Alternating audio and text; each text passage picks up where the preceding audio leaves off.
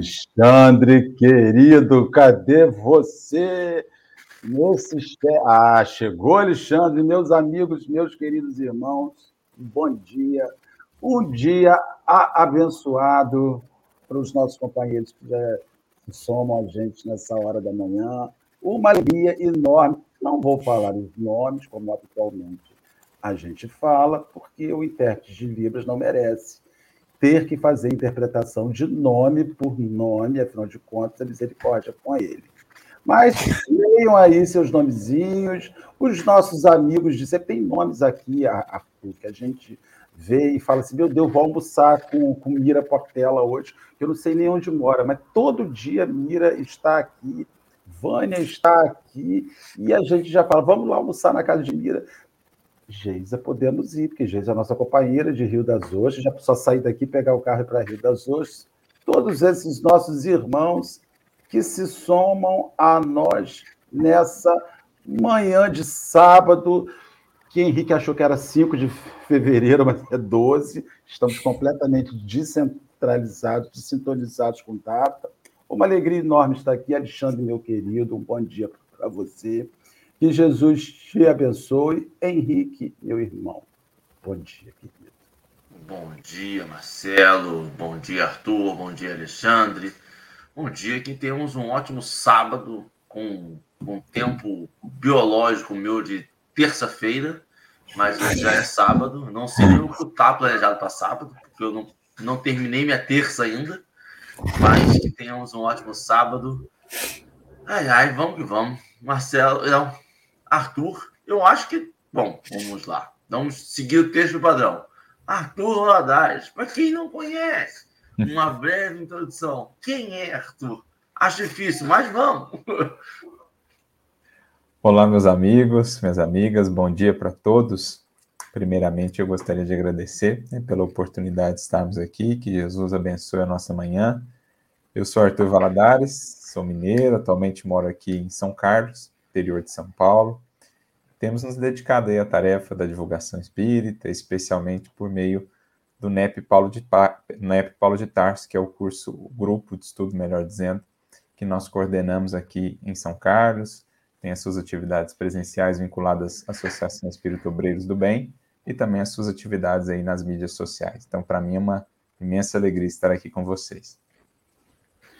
Show de bola, gente. Vamos iniciar, vamos aí é, avançar as nossas reflexões de hoje, lembrando aos nossos companheiros que estamos estudando o Evangelho por Emmanuel, comentários segundo o Evangelho de Marcos. Hoje vamos estar refletindo sobre a página O Paralítico, que está inserida no livro Caminho, Verdade e Vida. Quem quiser acompanhar, o link para o Testamento Xavieriano é esse, uma página que libera os textos gratuitamente. Entretanto, convidamos aos companheiros que desejarem que adquiram os livros. Livro auxilia as editoras a funcionar, livro auxilia o material a circular, o livro de. É... Gente, a aula aí foi maneiro. O, o, o, o, livro auxilia as pessoas aí a. a... É, é, aqui, gente, no meu não, né? Ah, tá, é no seu celular. Que beleza. Já botei no silencioso, já, já. Ah, tá. Aí, então, o livro auxilia, então é importantíssimo a gente acessar o material físico. Né? Nós vamos fazer a nossa. Ah, e outra coisinha, pelo amor de Jesus. Vamos fazer um negócio que eu vou pedir aí agora no chat. Vamos compartilhar o material. Né? A gente está fazendo esse, essa atividade, é útil aos nossos irmãos, que, que, que, nos assistem aqui, é útil a nós que fazemos, e acreditamos que vai ser útil a pessoas que não conseguiram ainda saber desses encontros, desses momentos que a gente desenvolve aqui, sempre de segunda a sexta, sete horas da manhã, vamos orar. Agradecendo ao Senhor Jesus a oportunidade de estarmos aqui reunidos em seu nome, discutindo o seu evangelho, que por mais que a gente fale, Senhor, temos a certeza que só o alcançaremos na sua integralidade no momento que nos equivalermos em espírito a ti, Jesus. Enquanto formos esses espíritos de terceira ordem, desses esforços para vencer o orgulho e o egoísmo, estamos longe da integralidade, do sentido do que demonstra o Evangelho. Mas seguimos aqui, refletindo, equacionando, pensando, nos envergonhando muitas vezes quando vemos a mensagem que o Senhor nos legou há alguns milênios que ainda segue muito distante da gente. Mas isso não é motivo para esmorecermos. Vamos seguir adiante até que isso vire verdade em nós de forma ampla e irrestrita. Guarde-nos e abençoe-nos hoje e sempre, na graça de Deus. Eu acho que Alexandre deu uma travada, né? Ah, não, voltou. Nós vamos pedir agora ao Arthur que leia, por aí o Alexandre fazer a interpretação, por favor, do, do texto. Vamos lá, então. Então, a mensagem se encontra no capítulo 118, né, do livro Caminho, Verdade e Vida. O título é O Paralítico. E aí Emmanuel comenta o versículo do Evangelho de Marcos, capítulo 2, versículo 4, em que está dito: E não podendo aproximar-se dele, por causa da multidão, destelharam a casa onde Jesus estava e, feita uma abertura, baixaram o leito em que jazia o paralítico. Marcos 2:4. Muitas pessoas confessam sua necessidade do Cristo, mas frequentemente alegam obstáculos que lhes impedem a sublime aproximação. Uns não conseguem tempo para meditação, outros experimentam certas inquietudes que lhes parecem intermináveis. Todavia, para que nos sintamos na vizinhança do Mestre, como legítimos interessados em seus benefícios imortais, faz imprescindível estender a capacidade, dilatar os recursos próprios e marchar ao encontro dele sob a luz da fé viva. Relata-nos o Evangelho de Marcos a curiosa decisão do paralítico que, localizando a casa em que se achava o Senhor, plenamente sitiada pela multidão, longe de perder a oportunidade, amparou-se no, auxílio dos amigos, deixando-se resvalar por um buraco, levado a efeito no telhado, de maneira a beneficiar-se no contato do Salvador, aproveitando fervorosamente o ensejo divino. Recorda o paralítico de Cafarnaum e, na hipótese de encontrares grandes dificuldades para gozar a presença do Cristo, pelos teus impedimentos de ordem material, dirige-te para o alto, com amparo de teus amigos espirituais, e deixa-te cair aos seus pés divinos, recebendo forças novas que te restabeleçam a paz e o bom ânimo. Vamos lá, meu amigo. Vamos ficar com você. Bem, é, essa é uma mensagem extremamente rica. Recentemente, nós, inclusive, concluímos o estudo da obra Caminho, Verdade e Vida, pelo NEP Paulo de Tarso. E essa passagem sempre nos chama muita atenção pelas muitas referências, assim, simbólicas mesmo, metafóricas, pelos muitos símbolos dos quais nós conseguimos extrair lições muito valiosas para nós. Que o evangelho nós o vamos ressignificando na sua simbologia e a gente vai vendo que ele vai se encaixando, se adequando perfeitamente à nossa vida hoje, à nossa condição aí de discípulos em aprendizado. Vamos percebendo que os personagens, as circunstâncias que lá estão descritos, na verdade se enquadram muito bem também nos panoramas da nossa vida agora. Então, a gente começa pelo título a refletir aqui no paralítico, não só como aquele irmão que passava ali pela prova né, da paralisia física, mas entendendo a palavra aqui, o termo, num sentido mais amplo, quantos de nós não seremos aí paralíticos em termos de uma vontade que não está ali muito bem definida, muito bem fortalecida, em termos de pensamentos nos quais talvez estamos ou estejamos com, com essa paralisia, né, cristalizados em determinadas ideias, em determinados hábitos infelizes, ou estagnados em determinadas é, expressões menos felizes do sentimento, por exemplo, mágoas, ódios, rancores, tudo isso são processos de estagnação, de paralisia da alma, que nos impedem mais propriamente o movimento de ascensão. Porque na criação divina, vida e viver significam movimento, expansão, dinâmica, enquanto que morte, entre aspas, espiritual paralisia significa estagnação. A própria natureza nos ensina muito diretamente acerca disso, quando pensamos, por exemplo, na água. A água, no contexto do Evangelho, a água corrente, era chamada de água viva. Por isso Jesus fala né, da água viva que ele veio nos trazer. É água corrente, água em movimento.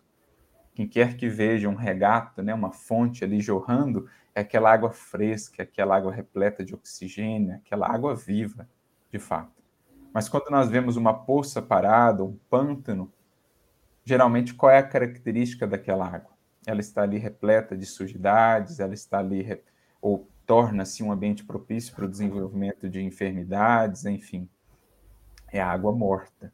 Tudo que fica estagnado, portanto, na criação entra nesse estado de paralisia, que representa aí uma espécie de adoecimento, né, de afastamento do equilíbrio divino.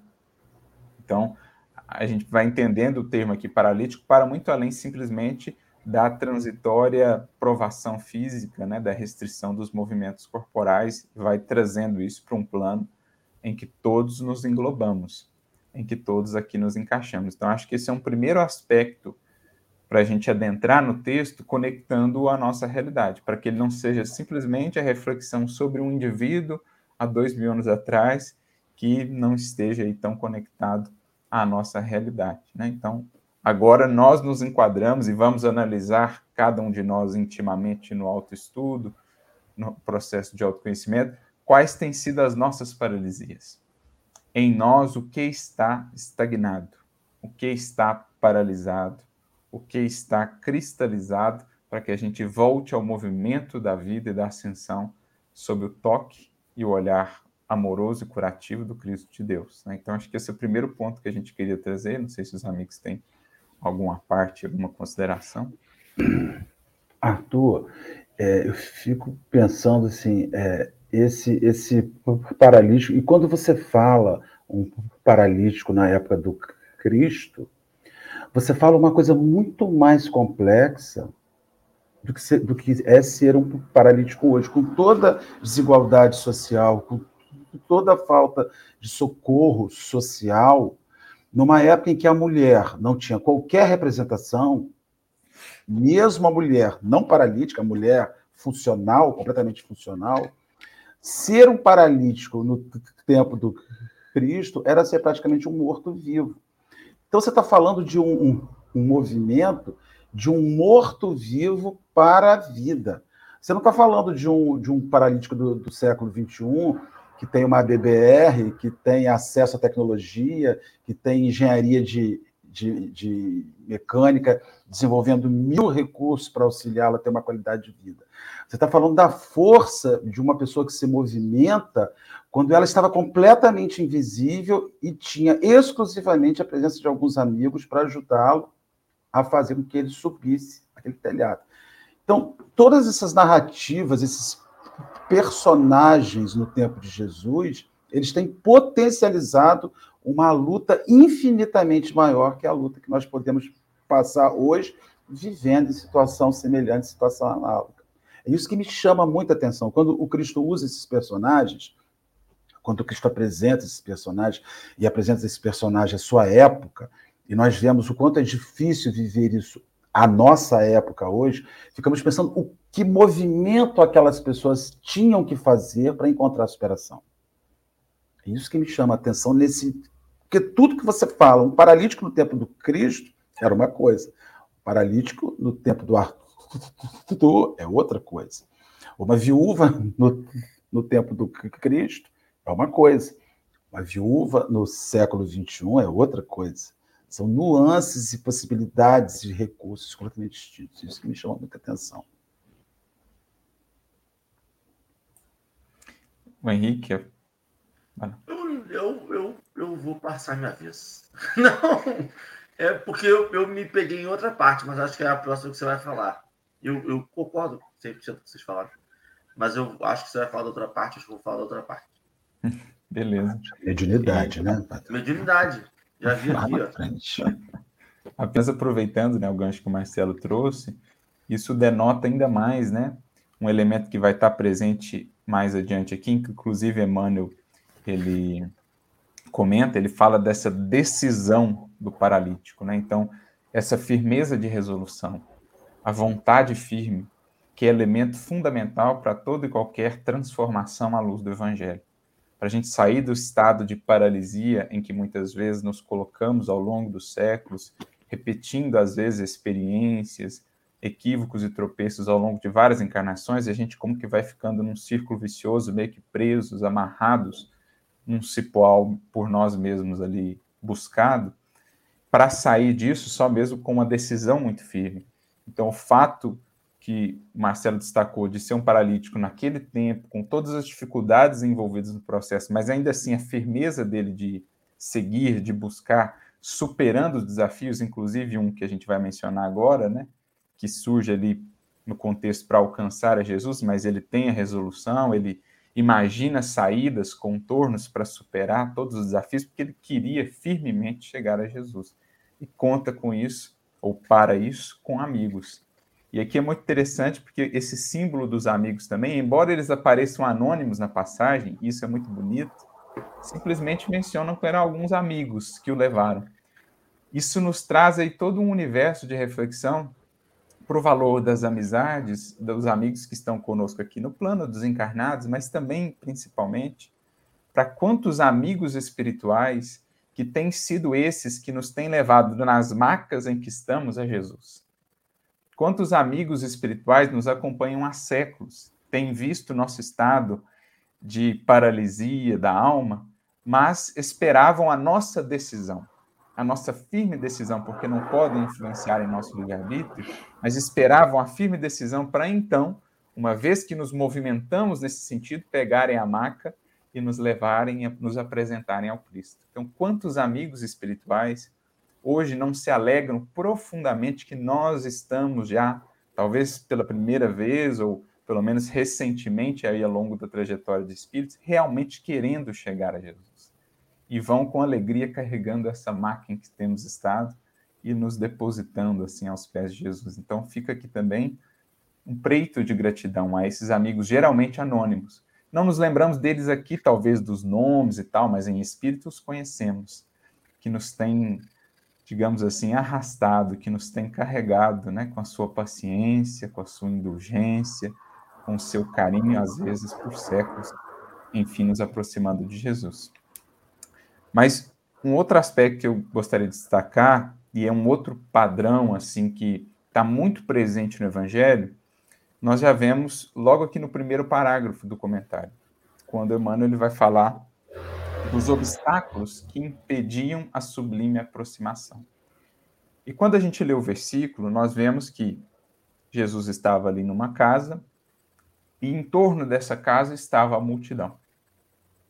E entre o coração que busca e o mestre, muitas vezes nós vamos identificar no evangelho a multidão. E há um símbolo muito rico aí. Por exemplo, aqui nessa passagem do paralítico de Cafarnaum, nós temos este caso. Na passagem do cego de Jericó, Bartimeu, nós temos algo similar. Quando Jesus passava por ali, a multidão estava no entorno, o cego começa a dizer: Senhor, filho de Davi, tem misericórdia de mim. E aí, na medida em que ele ia dizendo isso, a multidão dizia para ele: Cala-te, né? não incomode o mestre e tal. E quanto mais a multidão apresentava obstáculo, mais firme, mais alto afirmava o cego o seu desejo de encontrar a Jesus até que de fato o mestre para e o ouve. Também a mulher hemorroíça, que queria tocá-lo, encontra entre ela e ele a multidão. Mas ela contorna ali nela, vai se misturando, vai passando ali no meio, até que ela então consegue tocar a Jesus. Que era tocado por toda a multidão, mas somente quando ela toca, ele diz: Alguém me tocou. Como a dizer que a multidão não o tocava ainda, mas aquele coração o tocou. Então aqui é um símbolo dos mais bonitos do evangelho. Porque a multidão, ela vai ter uma representação tanto exteriormente quanto interiormente. A multidão exteriormente, ela representa um conjunto de, de valores, de hábitos, de modus operandi no mundo, ou que vigora de um modo geral no mundo, que, embora às vezes interessado pelo Cristo, ainda não se coaduna com os princípios do Evangelho. A multidão é um arquétipo no Evangelho, ela representa aqueles corações que querem se servir de Jesus, mas não servir a Jesus, que buscam o Mestre quando aquilo lhes convém, mas que quando a coisa aperta, realmente não há um interesse, um compromisso efetivo. Ao passo que esses corações, eles já estavam saindo da condição de multidão para discípulo. E por isso a diferença. A hemorroíça tocou o Cristo, a multidão ainda não. A multidão ainda quer fazer do Cristo o seu servidor. Agora o discípulo já quer ter no Cristo aquele que é o seu orientador, o mestre. E um passo fundamental de todo discípulo é conseguir superar a multidão, por dentro e por fora. Por fora, o que é a multidão?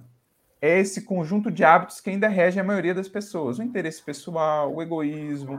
Ah, recebi o mal, retribuo com o mal. Não tem essa coisa de dar outra face. Não tem. É esse modus operandi. Né? O que a maioria, a imensa maioria ainda faz, o cristão, o discípulo sincero, ele vai ter que começar a fazer diferente. E contra a maré ir contra a corrente, e isso demanda dele uma imensa resolução. A multidão também representa, no plano interno, um conjunto de hábitos menos felizes, de pensamentos, de sentimentos e emoções que é preciso transformar. Então, na medida em que você se dispõe a chegar ao Cristo, logo você começa a enfrentar resistência, porque é como ir contra a corrente. E aí, se não houver resolução, por isso a gente falou da importância da decisão, da resolução, você se sente desanimado. Se você não estiver disposto a superar os obstáculos, a contornar, a lidar com a incompreensão, com a, os ataques, né? Ah, mas eu sei quem é fulano, eu conheço o passado dele, isso aí é só balela e tal. Vai começar esse tipo de coisa. Se você não tiver resoluto, você desiste. Então, acho que esse é um outro elemento que a gente queria trazer que faz está muito presente no Evangelho, todo coração que desperta efetivamente para a busca, logo ele identifica a resistência da multidão entre ele e o Cristo. E eu fico me perguntando, antes de passar para Henrique a palavra, assim, o momento em que você encontra resistência na multidão e o momento em que você adentra a multidão para essa resistência para alguém. E, e, e, isso é um cuidado que a gente precisa experimentar, que eu tenho buscado muito experimentar. É o momento em que alguém resi é, é meu ponto de resistência, e o momento pior que eu acredito é quando eu passo a ser ponto de resistência para alguém. Eu passo a dizer para alguém que, que, aqui, que, que o que ele está buscando é uma balela, que o que ele está indo em busca é um fracasso. Então você vê o princípio da autoajuda no paralítico de Cafarnaum se ele não quisesse, se ele não fosse em busca, se ele não se oferecesse aquela a ultrapassar a multidão que se rodeava aquela aquela residência, aquela casa e descobrisse um caminho, porque ele não entra pela porta. Eu acho que isso é uma das coisas que mais faz com que a gente tenha dificuldade em romper as barreiras, porque a gente quer que tenha um tapete vermelho, uma, uma porta da casa do Rodrigo Faro, com 4 metros de altura, que custa 400 mil reais, não sei se Arthur tem uma na casa dele, e aí a porta esteja aberta com um metro na porta, de preferência Jesus, dizendo, meu filho, estávamos esperando você chegar para jogar o tapete. O paralítico, não, ele não quis saber, ele queria ir para dentro. Agora, por onde ele vai para dentro, isso é pouco relevante. O importante é que ele entre de forma justa é que ele não seja um invasor, é que ele não seja um agressor daquilo. Henrique, você quer, Henrique, o tapete vermelho na porta do céu, né? ali, com o Zé Ramalho cantando bate, bate, bate na porta do céu. É isso que você quer para a sua vida, Henrique? Marcelo, eu, como um espírito semi-perfeito, eu acho que eu mereço isso. Mas talvez eu receba isso como enganação para onde eu vou no umbral, né? Mas tudo bem. É...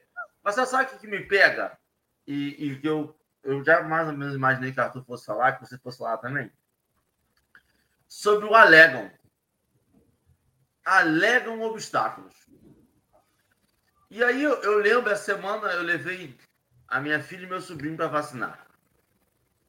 E é um pré-vacinação muito ansioso, porque parece que você está levando a criança para um abatedouro, que a criança parece que vai morrer ali, porque lá dentro é um barulho ensurdecedor de crianças gritando e uma fila para entrar. E aí quando você entra, é um milissegundo e a criança pergunta: já acabou? já acabou. E sai. E sai com a cara de que fiz escândalo à toa. Isso com todas as crianças. Porque não dói, não, não é um negócio grandioso. Mas até ela colocar a injeção é algo muito com muita dificuldade. E eu acho que quando ele fala alegam obstáculos, é que muitas das vezes os obstáculos são postos por nós. No, na, na passagem em si, ele é um paralítico e tinha que subir um telhado. Isso é um obstáculo que você consegue, é palpável. Você consegue ver um obstáculo ali. Mas na nossa vida, no, hoje, encontrar Cristo, muitas das vezes são obstáculos alegados. São obstáculos que nós colocamos neles. Porque hoje Cristo não está em Jerusalém, não está numa casa. Hoje Cristo está em todo lugar. Hoje ele está para a Doralice, debaixo das cobertas, no celular, no fone de ouvido. Hoje ele está para Fabi, enquanto trabalha no fone de ouvido. Hoje ele está para Mar, hoje ele está para cada um em algum lugar onde ela está. Porque a presença dele hoje transpassou a presença física. Hoje a gente percebe a mensagem em si de que eu não preciso sair daqui e, ainda mais agora, depois de pandemia, se a pessoa, depois de dois anos do centro espírita fechado, está paralisada até agora, esperando o centro espírita reabrir, quando teve a pequena opção, veio a ONU e fechou de novo. Ou alguns estão abertos, ou com diminuição de tempo, ou diminuição de, de, de pessoas, tendo que fazer prescrição, tendo que levar comprovante de vacina. Com muito mais obstáculo alegado. Porque a gente sabe muito bem que a presença física hoje em dia é cada vez menos necessária. A gente consegue falar com todo mundo qual é a possibilidade de juntar numa mesma mesa Marcelo, Alexandre, Henrique e Arthur Valadares hoje, com passagem aérea, com um avião, com um helicóptero, com tudo. Mesmo assim é difícil. Mas hoje a gente consegue fazer isso Agora, às 7 horas da manhã, cara na internet. Então, a gente alega obstáculo. E aí entra já um, um segundo link que é rápido, hein?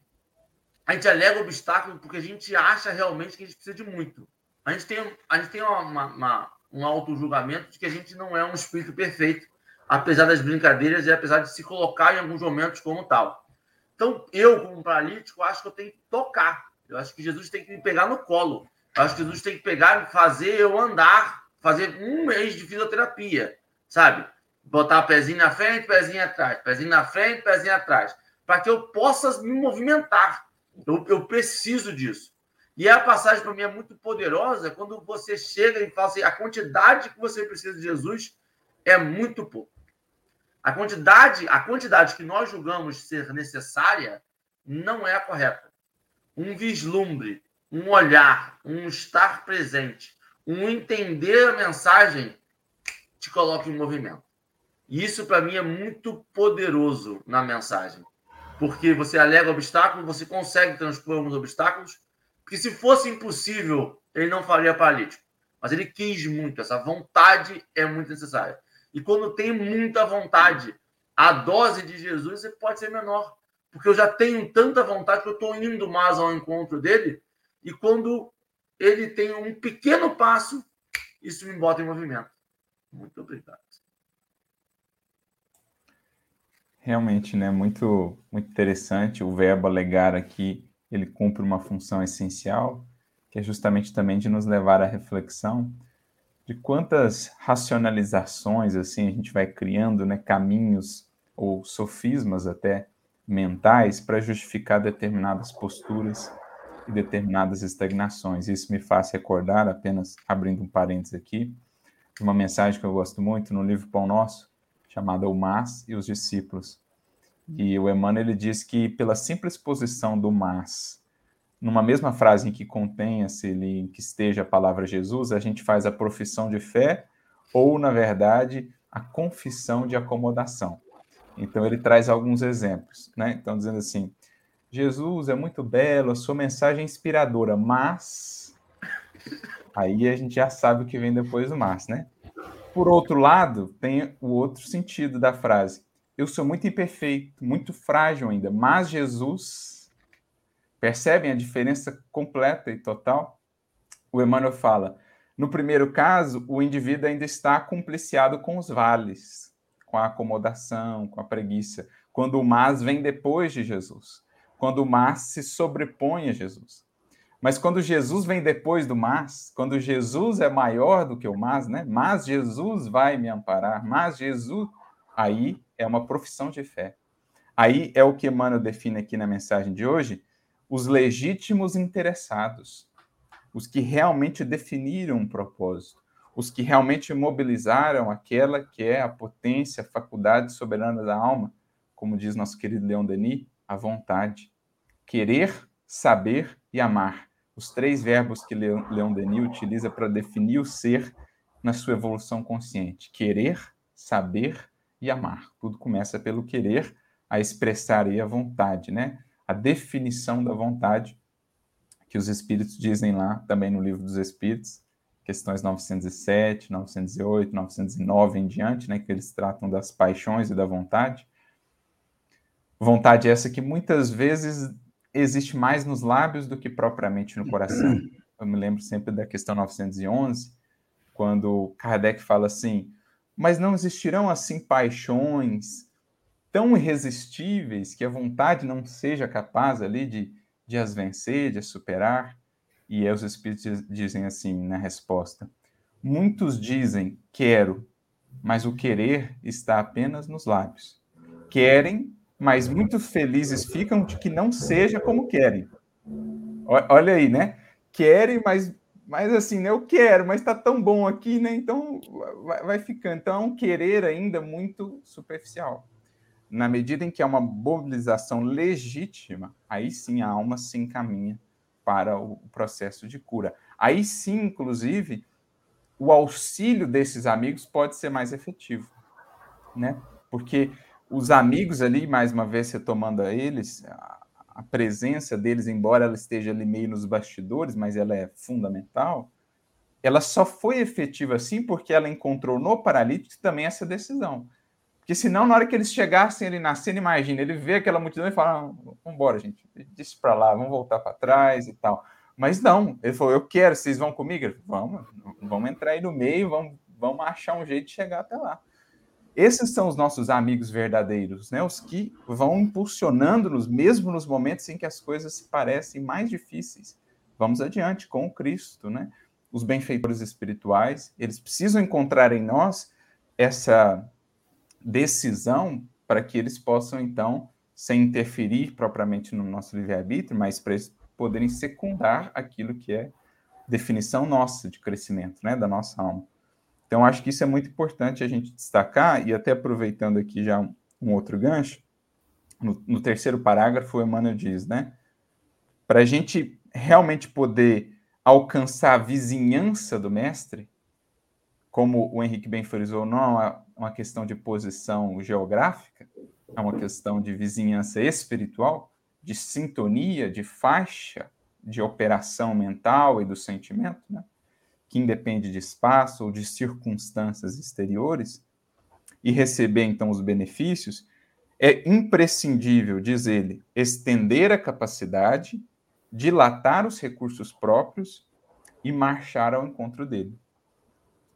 Então, aí um processo de construção da minha relação com Cristo, porque às vezes a gente tem ideia assim que é, é um insight, eu vou mudar uma chave, então eu já vou estar na plenitude da comunhão com Cristo, eu já vou estar ali naquela firmeza. Gente, é construção.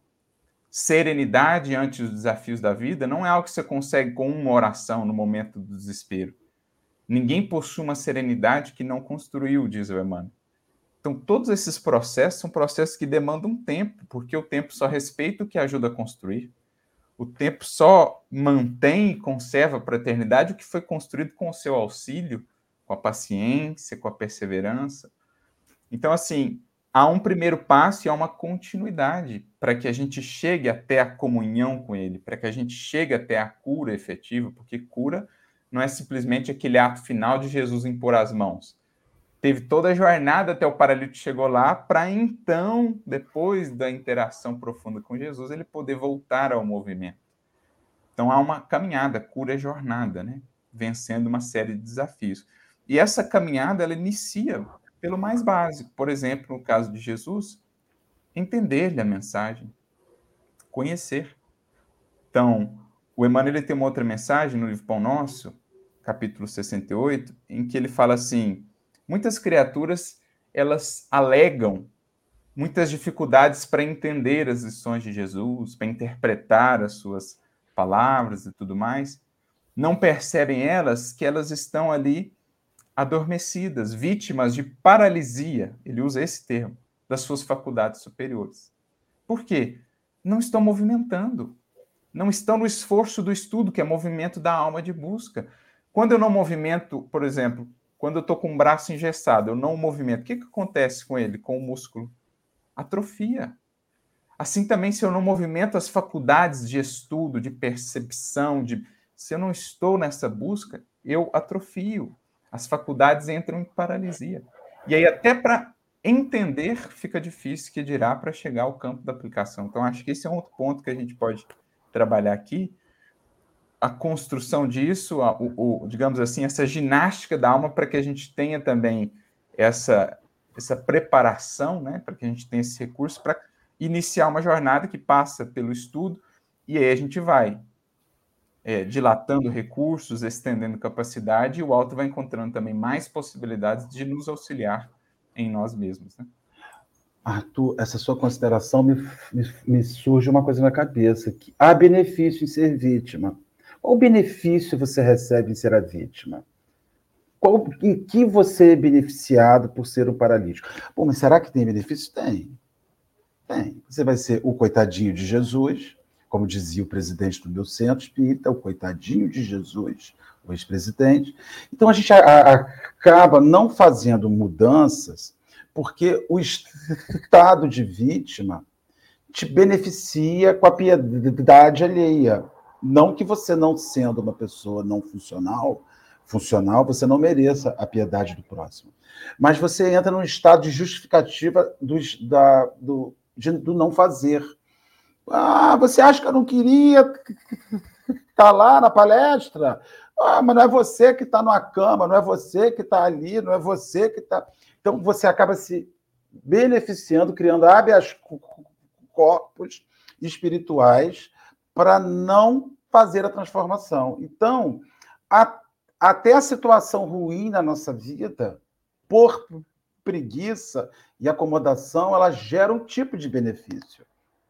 Ela gera um, ela gira, nem que seja o, o benefício da justificativa de eu me botar como um pobre coitado vítima. Então, esse paralítico ele cria esse movimento para sair de uma posição de um, um coitadinho, porque ele identifica, na minha perspectiva do que o, o, texto aborda, que o estado de vítima não cabe a ele. E que o, o estado de acomodação tem muita gente que é amada pelo tanto que sofre. Ah, coitado de Henrique, gente, quanto problema. Vamos convidar Henrique para sair para em Rio das Ostras para jantar naquele restaurante de 500 reais. O dia que Henrique ficar maneiro, eu não convido mais ele para o restaurante. Ah, já está bem, não precisa mais disso não. Ah, vamos convidar Arthur para ir para Disney. Arthur está muito ruim, vamos lá para Disney. Vou pagar sua passagem. Daí a seis meses ele fala, gente, estou ruim de novo, mas agora dá para a gente ir para Euro Disney, Paris, lá. Então, assim, cria-se um favorecimento na dor.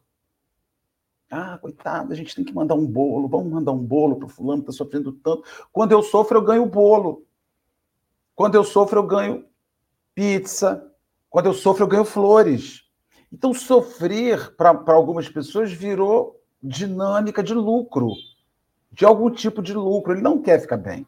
Internet agora, só para encerrar meu raciocínio aqui, Instagram. Aqui ainda não aconteceu isso, mas vai acontecer. Você começa a fazer a atividade. Daqui a pouquinho aparece lá. Oi, gente, pelo amor de Deus, eu sou mãe, sou solteira, tenho quatro filhas, estou passando necessidade, meu Pix aí. Aí, você pode me ajudar? Tá, já vi isso em 500 lives. Aí o cara lê aquilo e fala assim: meu Deus, coitadinha. Se um cara fizer cinco fizerem um pix de cinco reais, ela vai fazer o quê? Ela vai viver a lamentação virtual o resto da vida. Porque a cada uma lamentação que ela faz numa rede social, ela ganha 30 reais. Se ela fizer 10 lamentações por dia, 300 reais. Vou sair do meu emprego, três vezes 3, 9, 9 mil por mês de lamentação de rede social. Estou tendo lucro. A minha dor virou lucro social. Né? A gente vê isso direto agora. Essas lives grandes de artistas, 500 mensagens. Ah, minha mãe está doente, meu filho está passando fome. Aí, pum! Vende-se o produto da dor. O paralítico não queria vender o produto da dor dele. Ele queria reverter a situação. E isso me chama muita atenção, mesmo hoje. Eu, é, eu concordo 90% da frase do Marcelo, mas me deixa muito, muito, quase chamando o insensível, né? Assim, tipo assim, ver quem, né? Assim, mas eu concordo com a, a Fred, mas eu concordo. É, Sabe o que me pega, Marcelo? E, e Arthur? De, dessa, dessa parte que a gente está falando? Sobre. Rapaz, esqueci. Volta, eu falar que não concordo com o Marcelo, a espiritualidade me bloqueou. Joguei o tiro? Depois eu falo, quando eu vou interromper. Rapaz. Bom, enquanto o Henrique vai buscando ali na memória a fala, é, isso me fez lembrar de, de, um caso, eu acho que vem muito ao caso aqui do nosso estudo hoje, de alguém que soube lidar com muita resolução com a paralisia. Jerônimo Mendonça, aquele que foi conhecido como o gigante deitado, eu me lembro de algumas histórias relativas a ele. Uma delas, ele conta, ele tinha muito bom humor, né? Você imagina, ele que teve uma vida normal ali durante a adolescência, juventude, não me lembro ao certo quando, ali por, por volta dos 20 anos, algo em torno disso, ele começa a desenvolver aquela questão que foi se agravando, agravando, até que ele ficou realmente paralítico numa maca, e, no entanto, não se deixou abater e era levado na combizinha, na famosa combizinha, pelos amigos na maca para palestrar em vários centros espíritas. Então, você imagina a cena, o indivíduo está sentado lá no centro, esperando o palestrante, daqui a pouco entra alguém lá carregado numa maca, é colocado na frente e inicia sua preleção, não somente paralítico, mas cego também, inicia sua preleção sobre a alegria, sobre a gratidão, sobre a bondade de Deus. Imagina o impacto para os corações que ouviam em ver aquela cena. Muito similar a essa cena, né? Um indivíduo entrando ali naquela casa, pelo telhado, paralítico, os amigos descendo aquela maca em cordas, sabe-se lá como fizeram. Você imagina a multidão vendo aqui, nossa, que força, né? Que testemunho, que exemplo. E ele conta certa feita, com muito bom humor, que sua mãe, 80 e tantos anos, era menor filho, dele, perguntou: Meu filho, olha, eu estou quase começando a acreditar nesse negócio de reencarnação que você fala. Por quê, minha mãe? Então, eu, eu não tenho nove filhos, sim. E dos nove, você não é o único paralítico? Sim, minha mãe. Pois é, e é o único que não para em casa. É o único que não para em casa. E ele falou, mas mãe, eu não posso ser paralítico da alma. Paralisia do corpo é uma coisa, mas a mais terrível das paralisias é da alma. Então, o trabalho, a realização com Cristo é a minha vida, é a minha saúde, é a minha força, né? Então, acho que essa lição de, de Jerônimo, ela ilustra muito bem o que é isso aqui. No caso dele, de fato, era paralisia material do corpo, mas em outros aspectos que nós podemos projetar aí a paralisia, nunca nos apegarmos à paralisia para fazer dela obstáculo para chegar ao Cristo. Na verdade, ela tem que ser caminho. Na verdade, as nossas dificuldades, ao invés de obstáculos, têm que ser caminhos. E ainda uma outra história relativa ao Jerônimo. Certa feita, ele teve um problema sério de saúde, uma infecção urinária que foi complicando e tal. E aí os médicos meio que já estavam desenganando ele, e aí os amigos pediram uma última tentativa ali, queriam levá-lo até o Chico, né? Ele morava ali em, em Tuiutaba, de certo modo próximo ali de Uberaba, e estava falando, mas a gente pode levar ele pelo menos mais uma vez lá no Chico para ver e tal, e aquela coisa estava complicando. Fizeram um esforço lá e conseguiram levá-lo até Uberaba. Quando eles chegam, o Chico estava trabalhando, fazendo algumas atividades. Quando ele volta, ele vê o Jerônimo na maca, ele estava com um lençol, conta-se que o lençol já estava até vermelho ali por causa do processo né, de, uma certa hemorragia que estava ocorrendo. E aí o Chico chega, né, vê, ô oh, Jerônimo, que alegria que você está aqui, olha quem veio nos visitar, o Chico até brinca com aquele lençol vermelho, é uma rosa, uma rosa está aqui entre nós, aí chega e dá aquele abraço nele assim, e aí conta o Jerônimo que quando ele o abraça, coloca a mão sobre aquela região e aplica ali um, um passe, né? E, de certo modo, aquilo realmente o curou. E aí o Chico conversa com ele e diz, então, sabe por que você desenvolveu isso, Genônimo? Porque você aceitou essa síndrome do, do coitadinho.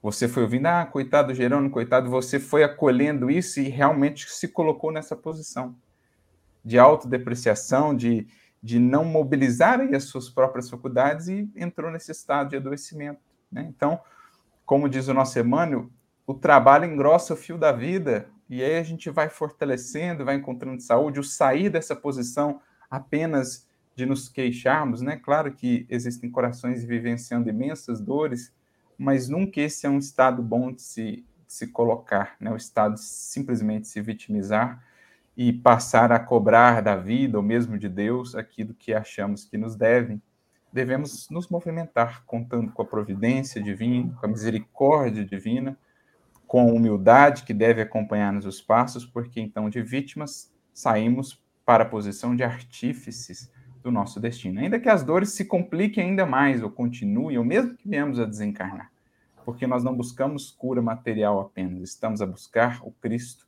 na eternidade do Espírito. Então é mais ou menos essa caminhada que quis trazer, lembrar o caso de Jerônimo, que acho que vem bem a calhar aqui para nós. Eu lembrei, hein? Boa, vai lá. Aqui, sabe que eu tava, tava na hora que eu tava falando, a gente, e eu, eu lembrei do que eu falei do Marcelo, tinha concordado 90%. Espiritualidade, calma, vou falar. Não me bloqueia. Olha só, a pessoa que entra numa live e fica pedindo, se não por necessidade extrema, ela está se comparando ao outro. Eu entro numa live e tem Marcelo com essa arte abstrata, esse Van Gogh, eu não esqueci, Taça de Queiroz, Taça de Marcelo, não sei qual é o nome da, da artista famosa que tem nesse quadro famoso do Marcelo aí atrás. Eu entro tem uma biblioteca gigantesca do Arthur. Eu entro tem um violão aqui assinado por Jimi Hendrix, sei lá. E aí eu fico querendo esta vida do Arthur, do Marcelo e do Henrique. E para isso eu preciso fazer pedido, eu preciso ganhar mais dinheiro. E aí eu vou me colocando naquilo. E aí entra muito um pouco do que o Arthur falou. Quando ele começa a aceitar o pedido de coitado, é que para ele a vida dele não estava ruim. Mas para os outros, a vida dele estava ruim. Então, a comparação da vida dele com a do outro, a dele começa a ficar ruim. Essa régua do outro, essa comparação com o outro, gera esse desconforto, essa dificuldade e essa não aceitação. Por que eu não reclamo da minha vida? Eu reclamo que a minha vida é pior que a do Marcelo. Por que eu não posso receber o salário do Marcelo? Por que eu não posso receber o. A, a, eu não posso saber falar calma, pausadamente, com firmeza como Arthur. Por que eu não posso fazer isso? Eu me comparo ao outro e aí começa a ter a minha insatisfação. E aí eu começo a ter o atrito. Eu começo até mesmo a culpar Deus. Deus, por que você me fez assim? Por que eu não posso ser assado? Por que aquilo ali? E esta, esta comparação, ela é sempre pro, pro ruim, né? Eu nunca falo assim, estou andando no meu carro, vem uma pessoa vendendo sinal e eu falo assim, poxa, ainda bem que eu estou aqui dentro do carro, no ar-condicionado, não estou no, no asfalto quente vendendo bala. Não. Nesse momento, não. Nesse momento, eu mais falo assim, poxa, eu podia trabalhar a Tijuca onde não tem nem sinal, hein? Eu sempre quero o mais. Eu sempre quero a vida do outro que me parece não ter problema. E aí entra dessa, dessa vida que nós temos hoje, do que eu aparento ser, do que eu aparento ter, do que eu quero parecer ser, né? Que não é a nossa vida real. A gente tem hoje em dia um monte de gente falando que vem de corpo escultural e aí vem nutricionista falando assim, cara, para você ter esse corpo, você precisa viver em restrição alimentar. Você não tem, não é normal uma pessoa ter 6% de gordura. Se ela não for um competidor, ela não está em restrição alimentar. E a gente olha e fala assim, pô, eu quero ter essa barriga tanquinho. Então, você vai ter que viver em restrição alimentar. Você não vai poder comer um hambúrguer nunca. Mas não no dia do lixo, é nunca. Poxa, então, então, então eu quero que Deus mude completamente a minha fisiologia para que eu possa comer meu hambúrguer. E aí você vai alimentando essas coisas que vai ficando surreal. E aí entra nessa coisa que o Marcelo falou, de que eu vou largar meu emprego para continuar pedindo porque eu quero alimentar este meu ego, eu quero alimentar esta minha coisa, e eu quero não mais perder essa minha muleta. É a mesma coisa de ir, subir no telhado, com a ajuda dos amigos, na presença de Cristo, e Cristo fala assim: levanta-te e anda. Não, não, não. Que isso? Que levanta e anda? Não posso levantar e andar. Se eu levantar e andar, tudo Acabou. até agora, jogo por terra. Não posso levantar e andar. Né? Me deixa. É, e é interessante, Marcelo, porque para a gente que tem essas vivências, as pessoas que realmente têm a necessidade, que passam por dificuldade dessa financeira, dessa, dessa de fome mesmo, de que não tem outro jeito a não ser pedir. Essas pessoas que têm essa necessidade, o que mais querem é parar de pedir. O que elas mais querem é parar dessa necessidade de auxílio do outro para sobreviver. Mas tem os profissionais, tem as pessoas que pegam, não são tão coisa, não são, não vivem com tanta necessidade, mas aumentam essa necessidade, se fazem de coitadas para que possam receber esses, essas benesses de quem está passando por necessidade. Isso eu estou falando de, de necessidade pecuniária, financeiro, mas também tem aquelas dependentes emocionais. Quando você vai encontrar com ela, ela está sempre mal. Porque ela não pode estar bem. Se ela estiver bem, a pessoa não trata ela direito. Porque ela tem um monte de defeito que para ela é normal, ela sabe que tem defeito. Então, antes de ser julgada, eu tenho que ser a coitada. Não, mas olha só, tô mancando. Pô, mas olha só, eu tenho um problema neurológico, eu sou cego. Eu sou, entendeu? Cego no sentido de óculos, né? Eu sou, antes de ser julgada pelo meu caráter, pela minha pessoa, eu tento passar uma deficiência ou uma necessidade especial para que eu me alivie o peso. Isso é, é interessante perceber que ela não faz só pelo outro, ela faz com ela. Sozinha, ela já se coloca no papel de coitada para aliviar o peso do julgo que ela tem sobre ela mesma. Muito bom, muito obrigado. Um bom dia. Tchau. Já foram suas considerações finais, Henrique? 54 minutos, só se for ah, então, então, aqui, ó. O contrato minha... do Arthur é de duas horas hoje? Não é o contrato. O contrato foi assinado só até as oito. Mas assim, eu vou fazer minhas considerações finais, depois vou passar para o Arthur. É assim, é muito interessante que a grama do vizinho é sempre mais verde do, do que a nossa. Né? E a gente está sempre olhando para a grama do vizinho, apesar da, das coisas da gente estarem funcionando ali. Me, me chama muito a, a, atenção é a insatisfação que o paralítico tem, então, muito mais do que em relação às limitações físicas, mas com as, as seriam as limitações morais da transformação. A questão não é você ser paralítico. Me lembro de um texto de Amélia Rodrigues chamado a, a cura real que está no livro, se eu não me engano, Primícias do Reino, quando um daqueles livros da série dela. Arthur, não sei se já teve acesso a esse, esse texto. A cura real. De uma serva, de uma romana, de uma patrícia, que vai ao encontro de Jesus paralítica e não se cura. Fisicamente ela não se cura. E o Cristo diz: vai em paz. Ela sai fula da vida dali. Mas como? Curou todo mundo e a mim não, mas com o passar do tempo, o Cristo vai movendo no interior dela e ela entende da cura. Tanto que ao término da sua vida, ela é levada ao circo romano com a Patrícia, com a patroa dela, para a morte paralítica. Então, é sobre o movimento de alma, muito mais do que um movimento físico, é sobre mover da alma. Porque se a exclusividade fosse o mover físico, gente funcional não se matava. Gente com 28 anos, saudável, de academia, bem empregado, com pós-graduado, não se suicidava. E a gente está tá um alastramento aí, gente. Todo dia um jovem se mata no, na, no fulgor da existência. Plenitude existencial, o sujeito se mata.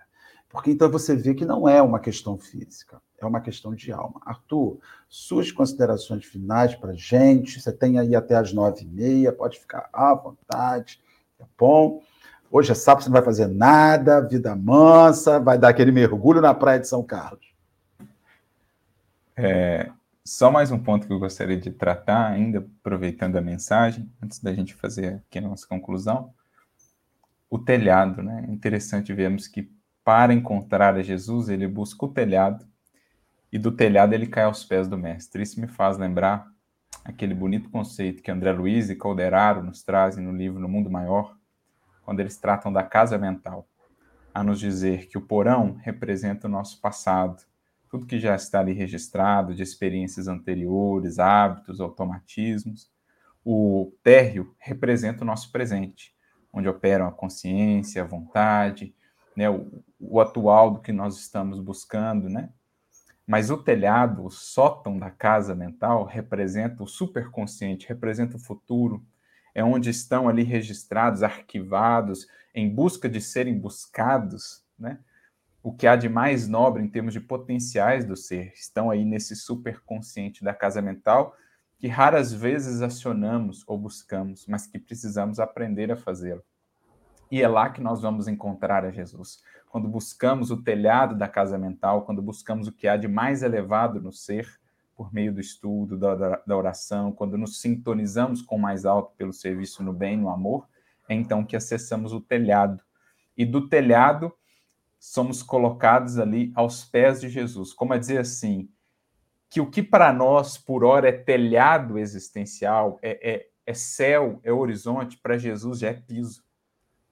Todo espírito caminha entre uma terra e um céu, um piso e um teto. O que para nós agora é teto, é céu, para Jesus é piso existencial há muitos e muitos milênios. E é por isso que nós o buscamos. Buscando o mais alto de nós, chegaremos aos pés dele, para que cada vez mais possamos estreitar esses laços de comunhão e assim, de fato, alcançar a cura. Daí a importância do estudo, da prece, do serviço no bem, sintonizando a mente e o coração com o mais alto, porque é então que nós subimos ao telhado da casa mental e é a partir daí que podemos encontrar Jesus em busca da nossa cura real.